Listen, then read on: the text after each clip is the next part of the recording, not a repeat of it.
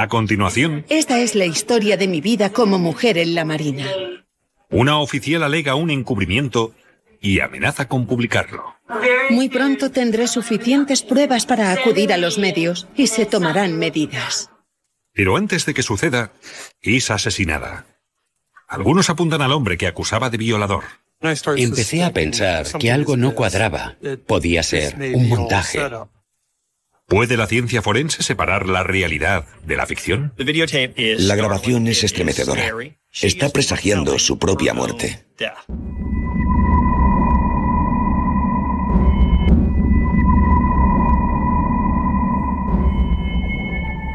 Después de un día largo y estresante trabajando de controladora aérea en una de las bases navales más grandes del mundo, Liz McDessie salió a cenar con su marido a un restaurante italiano de Virginia Beach, Virginia.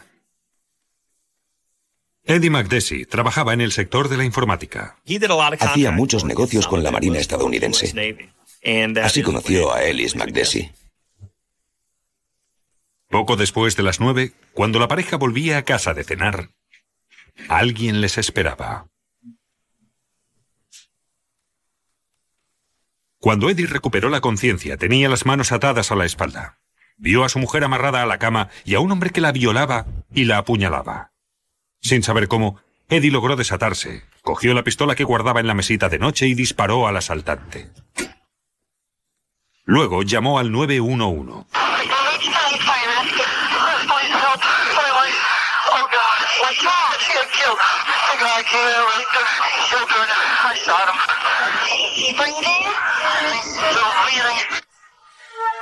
Pero el intruso no estaba muerto.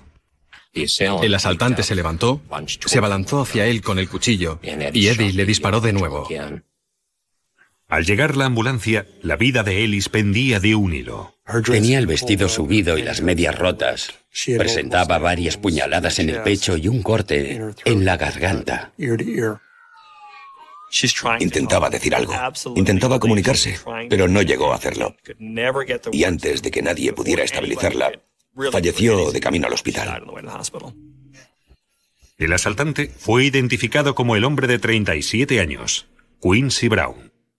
Y hacía con las piernas hacia atrás, apoyado sobre la espalda y tenía tres disparos en el pecho. Brown era compañero de Ellis en la base aérea naval. Quincy Brown, militar, trabajaba con Ellis. No fue un asesinato al azar. Algo sucedió que puso a compañeros de trabajo en el mismo cuarto y ninguno sobrevivió. El marido de Ellis, Eddie, recibió tratamiento por la herida en la cabeza y quedó libre.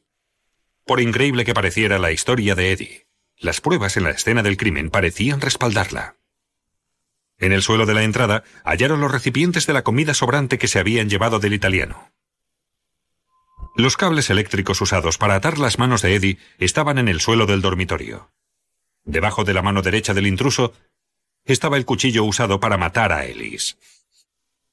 Y Eddie entregó a la policía una cinta que Ellis había grabado antes de su muerte. Contenía algunas alegaciones sorprendentes contra sus superiores en la Marina. Alegaciones que tal vez la Marina no quisiera hacer públicas.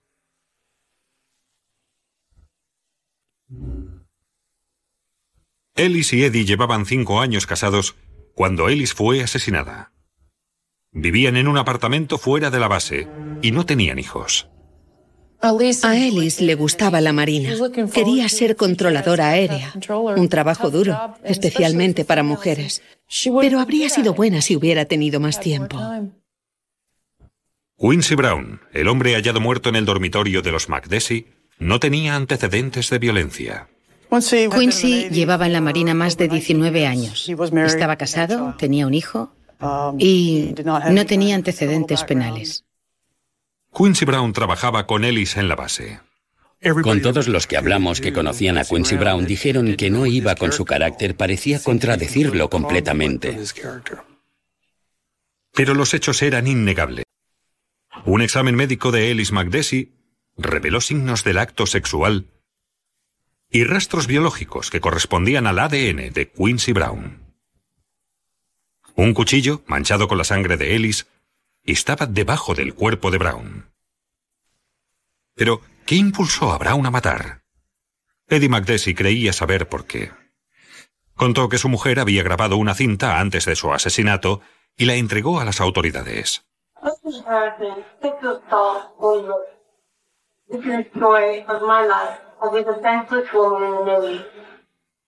La cinta que Ellis McDessie grabó es lo más sorprendente que he visto en 20 años de carrera criminal.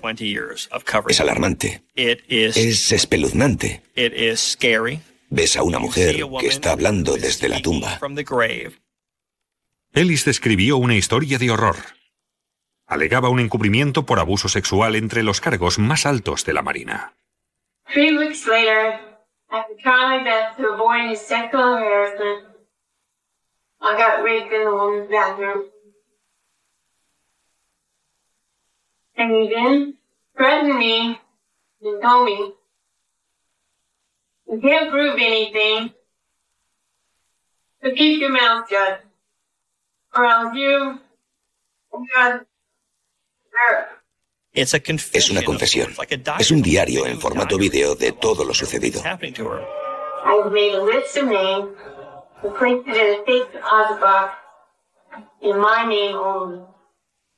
La policía usó una orden judicial para obtener el diario de Ellis. Quincy Brown salía mencionado en su lista como uno de los agresores. Ellis nombró a los cinco hombres que la habían violado en la base. Entonces vimos que debíamos colaborar con el Servicio de Investigación Criminal de la Marina, el NCIS, porque dos de sus miembros habían muerto. El NCIS interrogó a los otros cuatro hombres que Ellis acusaba. Todos lo negaron. Había acusado a cuatro de los mejores hombres que conozco, los mejores hombres con los que he trabajado, hombres de familia, muy decentes y respetables. Nancy Simpson era amiga de Ellis y también una de sus supervisoras. Sabía que era una sarta de mentiras. Jamás me contó que la acosaran sexualmente en el trabajo. De ser así, sin duda me lo habría contado. Pero Eddie McDessie estaba indignado. Para él, las pruebas eran claras. Eddie cree que Quincy Brown fue allí para cerrarle la boca y que dejara de airear lo que sucedía en la base. Eddie creía que Quincy formaba parte de una conspiración que implicaba altos cargos para silenciarla. Como prueba, Eddie señaló que habían degradado a Ellis no hacía mucho en la base naval. Eddie asegura que era una represalia por sus alegaciones de acoso sexual. Eddie dijo que le redujeron el entrenamiento. La reasignaron por culpa de eso. Dijo que era víctima no solo de los acosadores, sino de los propios superiores a quien lo confesó. Más tarde, los investigadores advirtieron pequeñas incoherencias en la historia de Eddie. Según el registro de llamadas del móvil de Quincy Brown, la noche del asesinato, llamó al apartamento de los McDessie a las 9 y 36, después del momento en que Eddie declaraba haber sido atacados en la puerta de entrada. La llamada duraba dos minutos y diez segundos. No es común que alguien llame y luego vaya y viole a la mujer y los mate. El cuchillo hallado bajo la mano de Quincy Brown, el arma usada contra Ellis, no contenía las huellas dactilares de Brown. Y en su camisa no había sangre de Ellis. Quincy no tenía sangre de Ellis en el cuerpo. ¿Cómo podría haberlo hecho sin mancharse con su sangre? Y la noche antes del asesinato, Ellis McDessie compró la pistola usada para matar a Quincy Brown en una tienda de artículos de deporte de Virginia. Y empecé a sospechar que algo no concordaba, que podía ser un montaje. Pero ¿quién querría que los dos, Ellis McDessie y Quincy Brown, murieran? ¿Y por qué? En este diario en vídeo grabado poco antes de su muerte, Ellis McDessie denunciaba haber sido violada y agredida sexualmente por cinco compañeros de la base aérea naval. En la cinta, decía haber informado de los incidentes a sus superiores y haber sido ignorada, por lo que amenazaba con hacerlo público.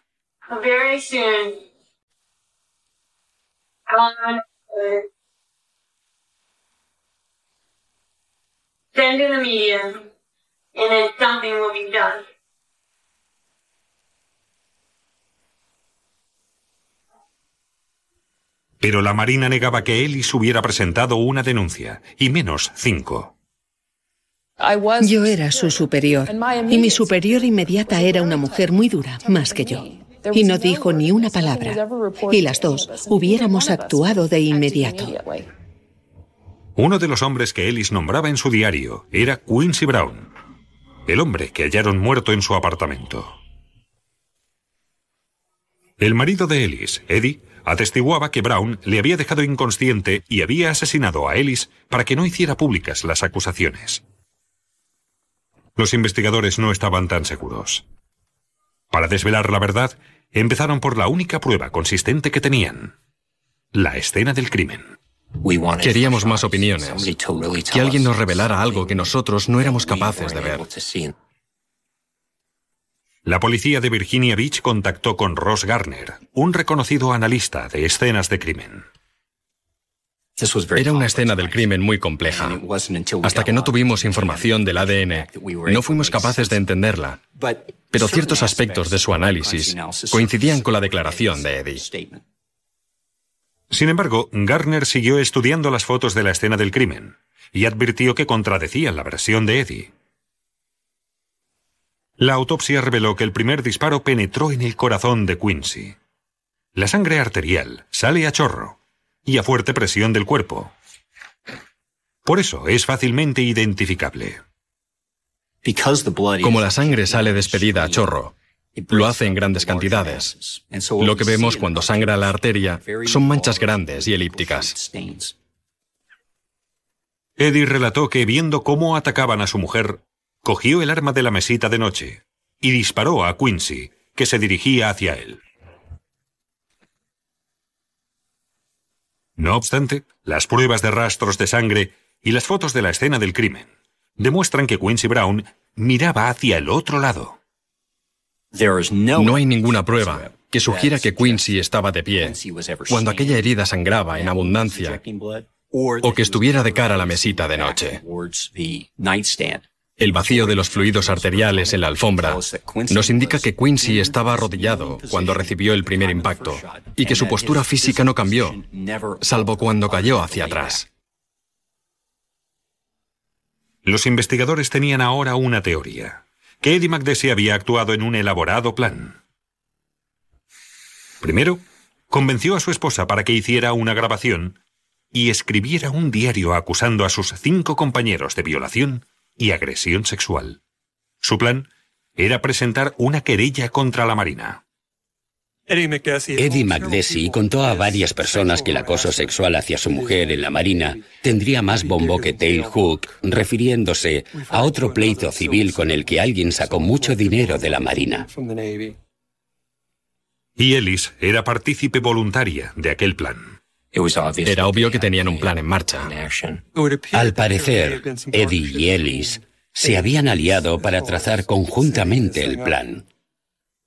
Planearon probar el caso atrayendo a uno de los hombres que ella citaba en su diario, Quincy Brown, hasta su apartamento, para que tuviera sexo sin protección con ella, y luego denunciarle como si fuera otra violación. Solo que esta vez tenían pruebas de ADN que lo probaban. Quincy no entró en el apartamento a la fuerza. El sexo con Elise fue consentido. Los investigadores creen que Eddie planeó matar a Quincy una vez finalizado el acto sexual para silenciarlo. No está claro si Ellis estaba al caso o no. Elise y Eddie compraron la pistola en Hampton, Virginia, la noche antes del suceso. No sé si Ellis planeó que Quincy muriera. No lo sé. Pero, ¿por qué mató Eddie a su mujer? Eddie había suscrito un seguro de medio millón de dólares sobre su mujer. Eso ocurrió 30 días antes del incidente. Es mucho dinero para un seguro de vida de una marine que no tiene una fortuna familiar y que está ganando el sueldo más bajo de la Marina. Aquello, sumado a otros 200 mil dólares de su póliza de vida de la Marina, era una paga sustanciosa. De los siete pecados capitales, la codicia es mi favorito. Este hombre adoraba el dinero y estaba dispuesto a sacrificar a inocentes por 700 mil dólares y vivir a cuerpo de rey. y podía culpar del asesinato a Quincy Brown. Es un asesinato. Irónicamente, Ellis ayudó a planear, organizar y ejecutar su propio asesinato. Lo que cambió fue que traicionó a Elise, que también falleció en el proceso. El plan de Eddie era casi demasiado perfecto. A partir de las pruebas forenses, la fiscalía estaba convencida de que Eddie McDessie era responsable de los dos asesinatos, de Ellis y Quincy Brown. Sospechaban que todo había empezado con una estafa a la Marina por acoso sexual. Ellis grabó una cinta y escribió un diario denunciando que cinco hombres la habían violado mientras estaba de servicio en la base aérea naval. Pese a las alegaciones grabadas, la Marina sostiene que jamás denunció lo ocurrido.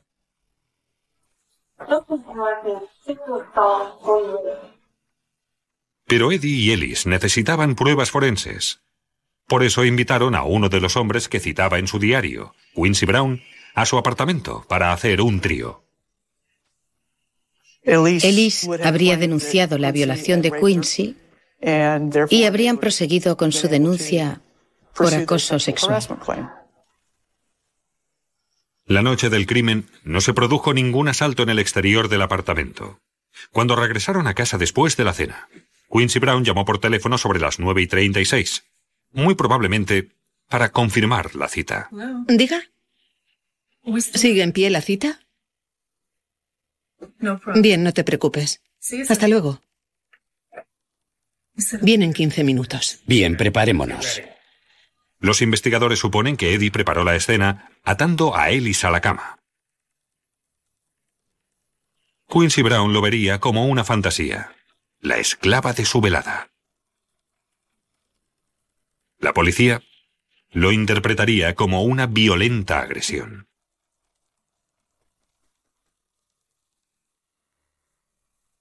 Cuando Quincy llegó, llevaba un preservativo en el bolsillo.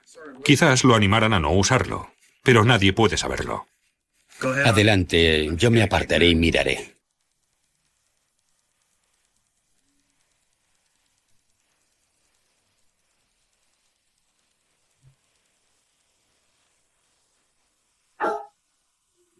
Después del acto sexual, Eddie dirigió su primera traición de la noche hacia Quincy Brown.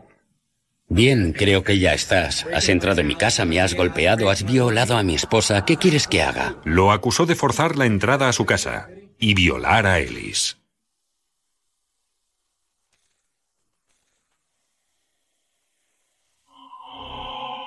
No está claro si Ellis sabía que Quincy iba a morir. Desátame, Eddie. Pero evidentemente no sabía que Eddie la traicionaría a ella también. Eddie lo preparó todo para que pareciera un allanamiento, una agresión con violación y un asesinato perpetrados por Quincy Brown. Y Eddie cobró 700 mil dólares de los seguros de vida. Podía ganar también el caso de acoso sexual. Casi se sale con la suya. Pero al final dejó demasiadas pistas. Era evidente que Eddie McDessie nos mentía sobre los hechos acontecidos en aquel cuarto. Nos contó que sucedió esto y lo otro, pero muchas de las declaraciones de Eddie McDessie quedaban refutadas por las pruebas forenses. Cuando llegó el momento de arrestar a Eddie McDessie, se había fugado a Rusia. El problema que tenemos es que ahora es ciudadano ruso y no hay un convenio de extradición, por eso no podemos sacarlo de Rusia. Durante casi una década, Eddie McDessie huyó de la justicia. El periodista Mike Mather decidió seguirle la pista a pesar de que todos le aseguraran que era inútil. El Departamento de Estado me lo dijo entonces, la policía me lo dijo, la embajada me lo dijo. Estás perdiendo el tiempo, no volverá jamás. Pero me propuse averiguarlo. Le mandé un email, aceptó recibirme, volé a Moscú. Al parecer, Mike Mather cogió a McDessie en el momento justo. Directamente, no le gustaba vivir en Rusia. ¿Cómo decirlo? Me robaron el dinero, me apalearon. Me metieron en la cárcel porque creían que era un espía americano y aquí estaba, sin documentos que probaran que soy ciudadano americano. McDessie prefirió regresar a Estados Unidos y ser juzgado. Pensaba que la cinta grabada por Ellis con las acusaciones proporcionaría la duda razonable que necesitaba para su absolución. Quiero hacerlo porque sé que puedo probar mi inocencia. Sé que lo que me ha pasado y todo lo que pasó ha de saberlo el pueblo americano. 14 años después del doble homicidio, Eddie McDessie fue juzgado. Las pruebas forenses fueron arrolladoras. El jurado declara al acusado culpable del asesinato en primer grado de Quincy Brown. Ross explicó cómo las manchas de sangre contradecían la declaración de Eddie, como las pruebas probaban que Eddie mentía a la policía. Partía de una escena del crimen tremendamente difícil, inexplicable, y estableció una lógica, la mejor que nadie hubiera podido aplicar. McDessie fue declarado culpable de dos cargos por asesinato en primer grado. Fue sentenciado a dos condenas perpetuas consecutivas. No era lo que él decía que ella dijo, era lo que él decía y los demás estaban muertos. Nunca olvidaré que Eddie lo hizo y jamás cuestioné que fuera capaz de hacerlo, ni por un segundo. Sin las pruebas forenses, sin Ross Gardner y las manchas de sangre, el análisis de la escena del crimen logró desestimar la declaración de Eddie porque solamente contábamos con la declaración de Eddie y la escena del crimen.